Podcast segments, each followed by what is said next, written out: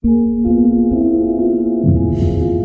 间怪谈录，会谈人间的另一面。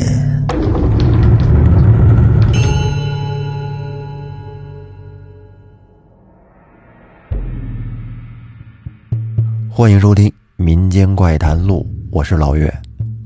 今儿给您来重的吧，这个恐怖吓人，等着啊！话说以前呀，在山脚下有一个村庄，哎，这个村庄叫张家庄。庄子里面呢，有这么一家人，主人叫张才，和他媳妇儿两个人在一块儿生活。媳妇儿姓孔，咱们叫他孔氏。张才的老父亲呢，是三年前去世的。哎，老爷子走了以后，就剩下小两口跟家过日子。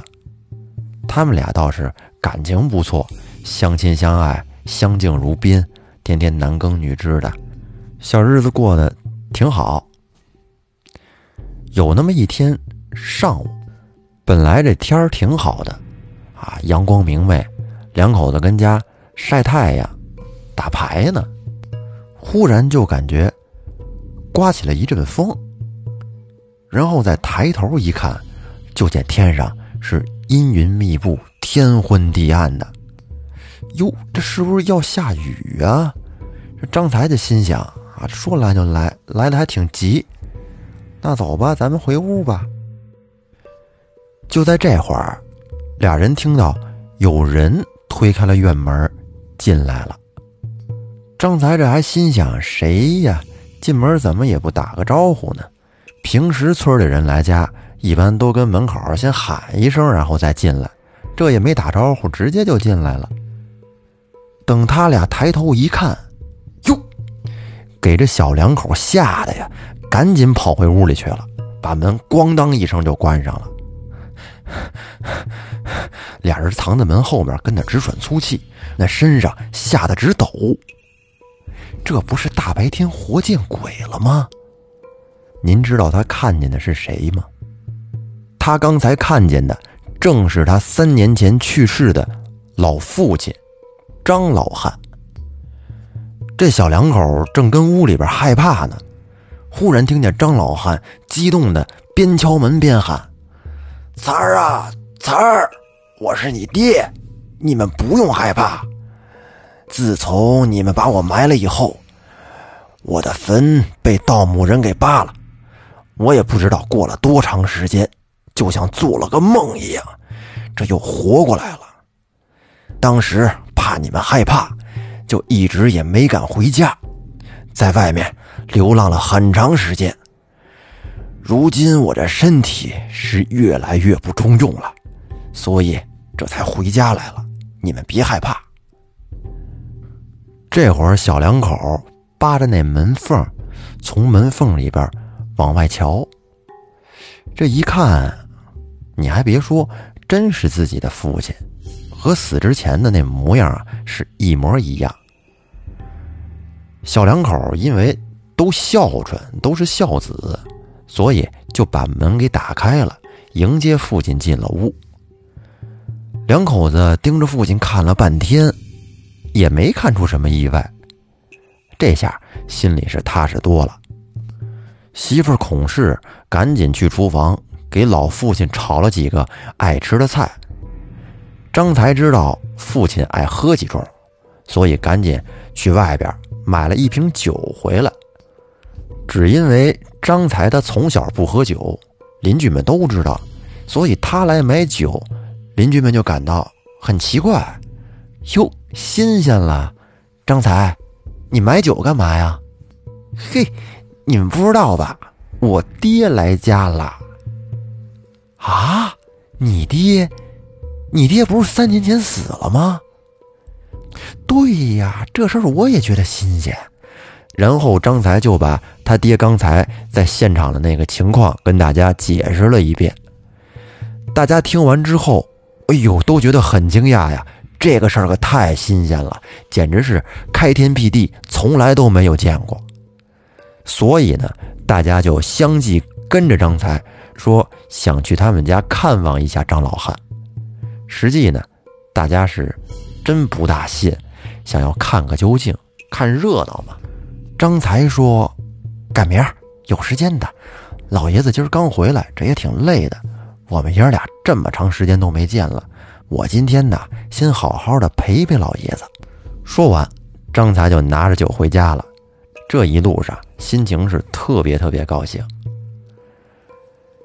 到了家以后，他就把乡亲们要来看望父亲的事儿说了。张老汉听说之后，脸往下一拉，不高兴。而且他还说，现在戒酒了，回来以后一不沾酒，二。不与乡亲们见面。小两口的一看，父亲几年没见，脾气变了，性格怎么变得古怪了呢？得了，您不想见，那我们也就不勉强了。自从张老汉回家以后，小两口想到父亲这是死而复生啊，也挺不容易，所以呢，就什么活也不让他干。老爷子想吃什么就给买什么，那么他想吃什么呢？他现在特别喜欢吃各种的心和肝儿。那父亲既然口挺壮，小两口就尽量的满足吧。哎，出去想尽办法去买去。反正全家人呢，现在过得也算是很幸福。但是过了时间不久。张老汉就开始有点不对劲儿了，他变得动不动就爱发脾气，并且这脾气一上来的时候，两个眼睛你就看吧，直放绿光，感觉特别吓人。而且他除了晚上在家，一到白天，自己就拿个凉席儿到村前面那棵大槐树的底下跟那儿乘凉。日子就这么一天一天的过去了，这一晃，可就是两年。他们这附近的山上有一座道观，道观里面呢有一个道行比较高的老道长。有一天，这个老道长啊出来化缘，就路过他们这个张家庄。当道长走到张才家大门口的时候，抬头一看，嗯，只见他们家院子里边隐隐的有那么一股阴森森的妖气。这老道长能耐大呀，人家有本事，能掐会算，而且可以降妖捉怪，并且有起死回生、偷天换日之术。这个老道长看了张才家之后。大吃一惊，心想：此妖的道行如此之深，如不早除，定会害于人。于是老道长就急忙上前敲他们家的门。这会儿正好媳妇孔氏在家呢，听见有人敲门，就把门滋妞一声打开了。一看是一位白胡子老道长。孔氏就问：“不知道长，您是化钱呢，还是化斋呀？”道长上前一步问道：“贫道此次前来，并不是化缘，只是想请问您的家中可有其他的人？”孔氏见老道长说的还挺严肃，也不像是开玩笑啊，便说。只有贫妇一人在家，道长，您有什么话就直说吧。不知你家中最近有没有出什么稀奇的事儿啊？稀奇的事儿，没有啊。哦，您要说没有吧，倒是还真有一件事儿，就是两年前我死了三年的老公公，突然的就回来了，而且回来以后吧，这个性格变得有点儿。跟以前不一样了。哦，是这样。我无意中从宝宅路过，发现你们的院子里有一团黑气，这显然是被妖气所照。如不除掉妖怪，不但你家有血光之灾，还要危及乡里。听你刚才这么说，这老者应该就是此妖，请女施主三思啊！听道长这么说，这孔氏吓得半天都没有说出一句话，那身上往外直冒冷汗。这消息来的太突然了。接着呢，老道又从身上掏出了毛笔和朱砂，用黄帛纸给他画了三张符，并且嘱咐孔氏说：“这个怎么怎么贴啊？贴到什么地方？”并且告诉他。如果这个符降不住这个妖怪，那你就只能另请高明了。道长吩咐完之后，便飘然而去。这孔氏手里拿着那三张符，跟那儿站着，愣了。以前没干过这事儿啊，而且刚才听道长说自己老公公是个妖怪，丈夫能相信吗？这个事儿。可不能明说呀，要是弄不好，得惹得丈夫和公公都不高兴。但是如果万一道长说的是对的呢？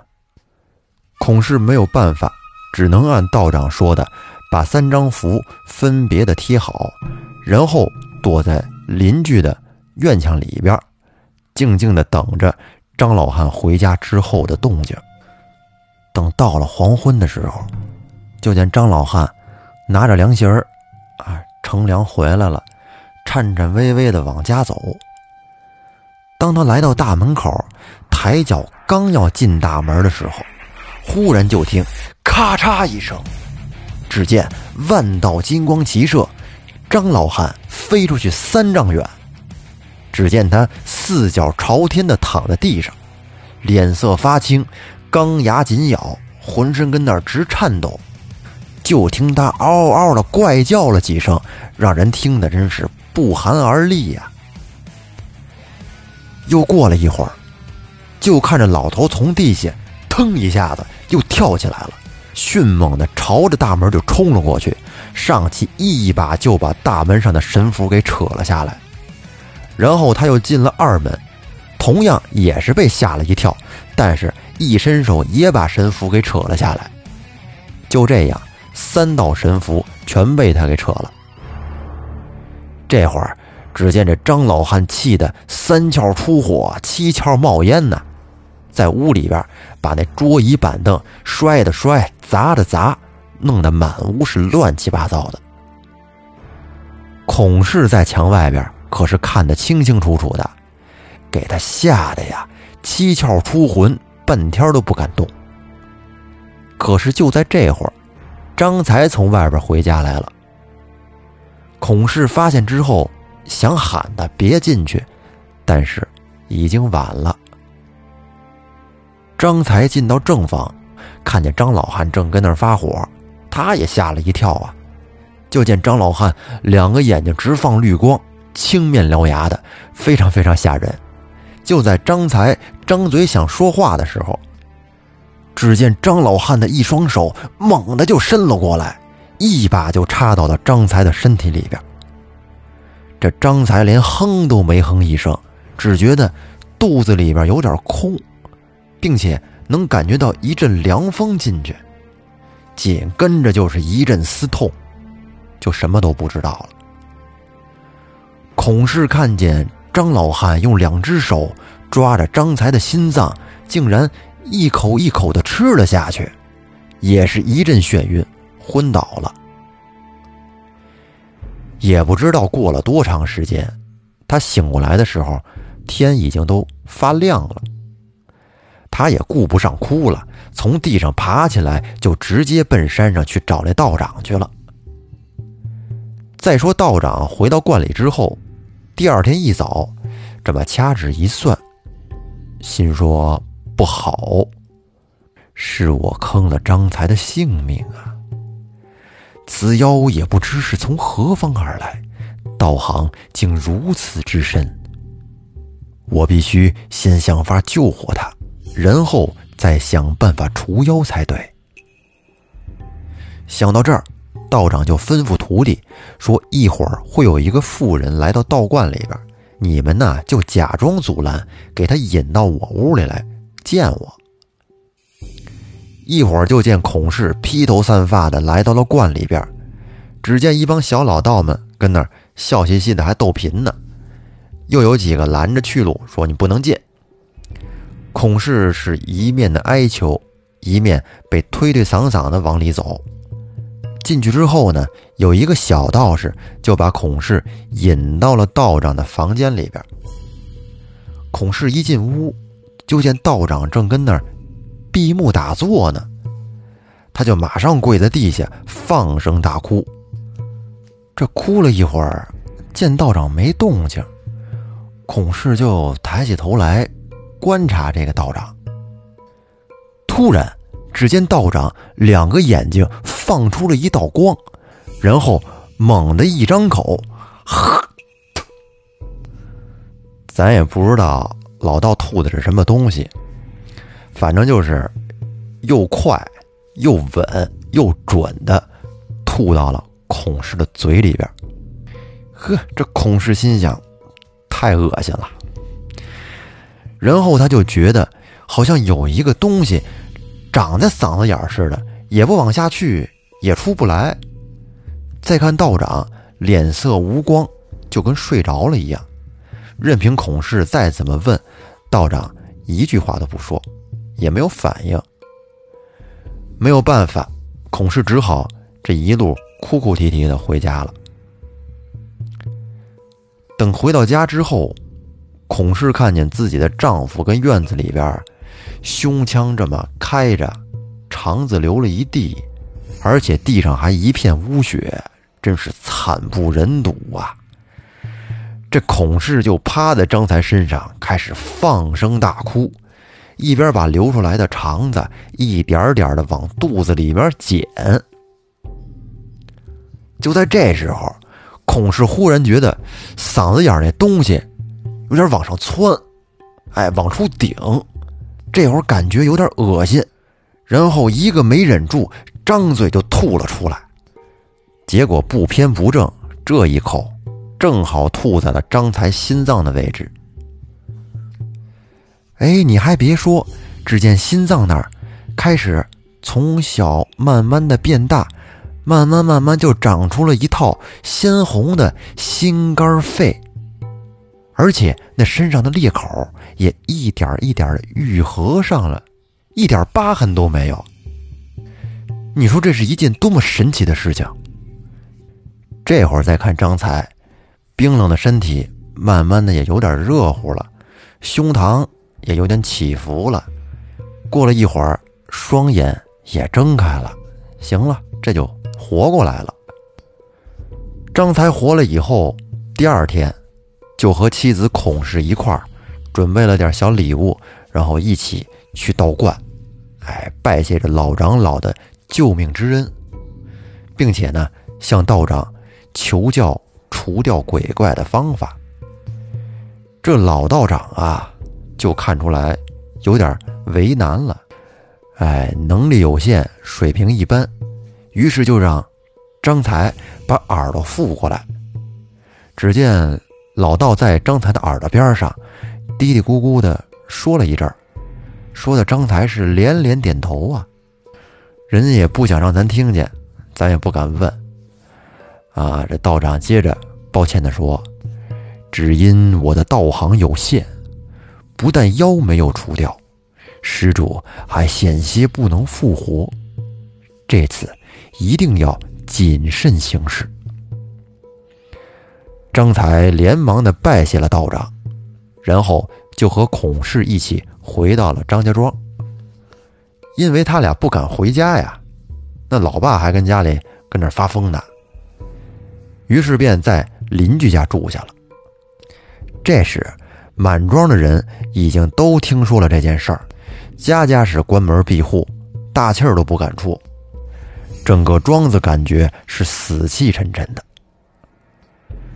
第二天晚上，正好是十五，月亮跟天上高高的挂着，又大又圆。张才按照道长说的，备下了一桌上等的酒席。打包，在下半夜的时候呢，找了两个人，悄悄的出了庄子，来到了庄南边有一个十字路口，跟那儿支了张桌子，铺了一张大大的桌布，然后把菜都在桌子上摆放整齐。都弄妥了之后，张才便让那俩人回去了，他自己则是钻到了桌子底下，因为这桌子周围有桌布挡着。所以说，在桌子外面根本就看不见桌子下面有人，啊，这保密性做得很好。这会儿可是大半夜呀，在户外路口，您想想，夜深人静的，偶尔能听见一阵阵猫头鹰的叫声，这给张才吓得呀，这心跟那儿扑通扑通直跳，觉得特别特别紧张。那个冷汗就感觉顺着脊梁柱直往下流。他跟桌子底下等啊等啊，也不知道等了多长时间。忽然，就听到一阵急促的脚步声由南而来。这张才的心咯噔一下就提到嗓子眼儿了。他竖起耳朵再仔细听，只听得这脚步声到了桌跟前儿就停了。然后是一个小孩的声音问道：“有人吗？”张才听了，大气都不敢出啊。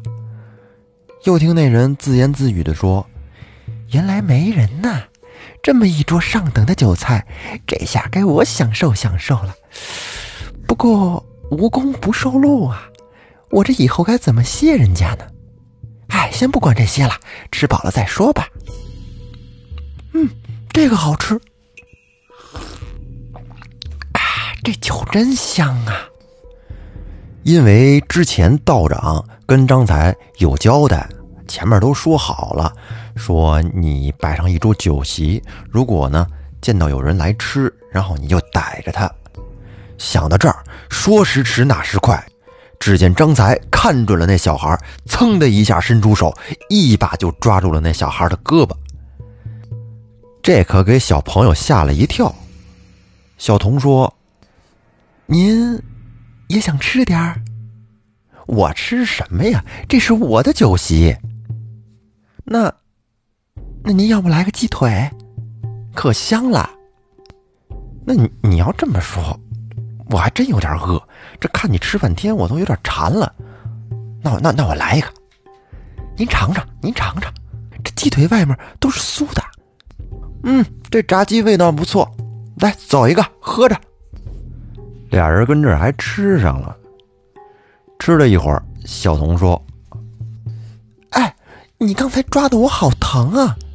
不过我看你这人满脸忠厚，怎么还会设圈套啊？”张彩打小他不会说谎，听小童这么问，随即就把之前道长跟他说的话抖了个干净。小童听完了之后，明白是怎么回事了。也不装了，便一本正经的说：“嗯，我知道了，这无功不受禄。既然吃了你的，那我就帮帮你吧。为了降妖除怪，这也是件好事儿。吃完了吗？吃完了，咱们走吧。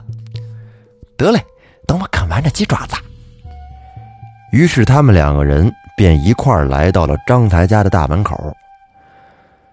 小童附在张才的耳朵上。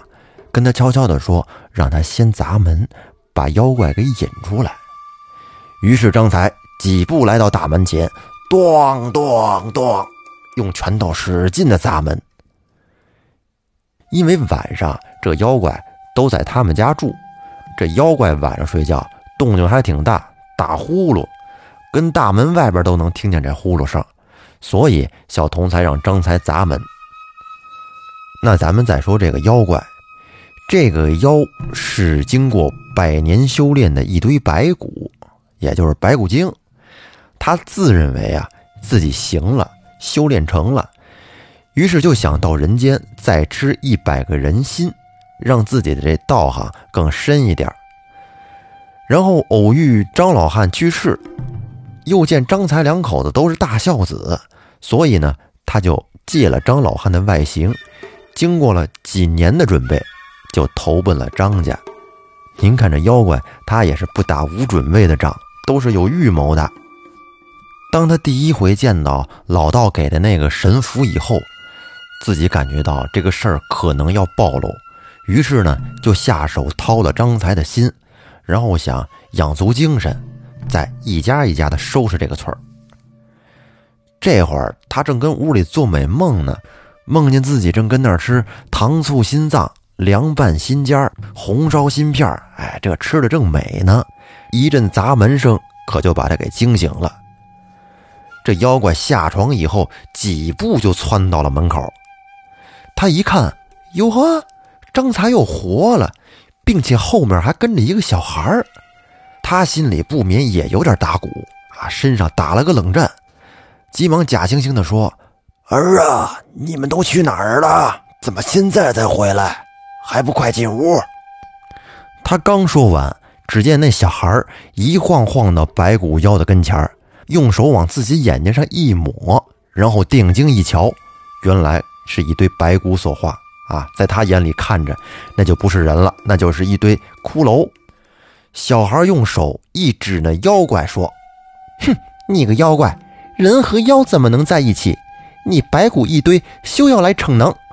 今天你撞到我手上，我看你是死期临头了。”白骨妖听完了以后，哈哈大笑。说你们找上门来，那就省得我再跑腿了，就一块都给你们办了吧。说完，他伸手就向小孩抓了去，却不料这两个手刚碰到小孩，只见这小孩忽然就变成了一块石头。那妖怪的手抓到石头上，给他硌疼了，疼得他跟那儿嗷嗷直叫。等着白骨妖再抬头看的时候，哪还有什么小孩啊？只见这石头上坐着一个老头，眉毛、胡子、头发全白了。这是谁呀？他就是太白金星。这白骨妖看完了以后，吓得浑身直哆嗦，就想赶紧逃走。这妖怪怎么能是神仙的对手呢？于是，只见太白金星把手里的拂尘朝着这妖怪一甩。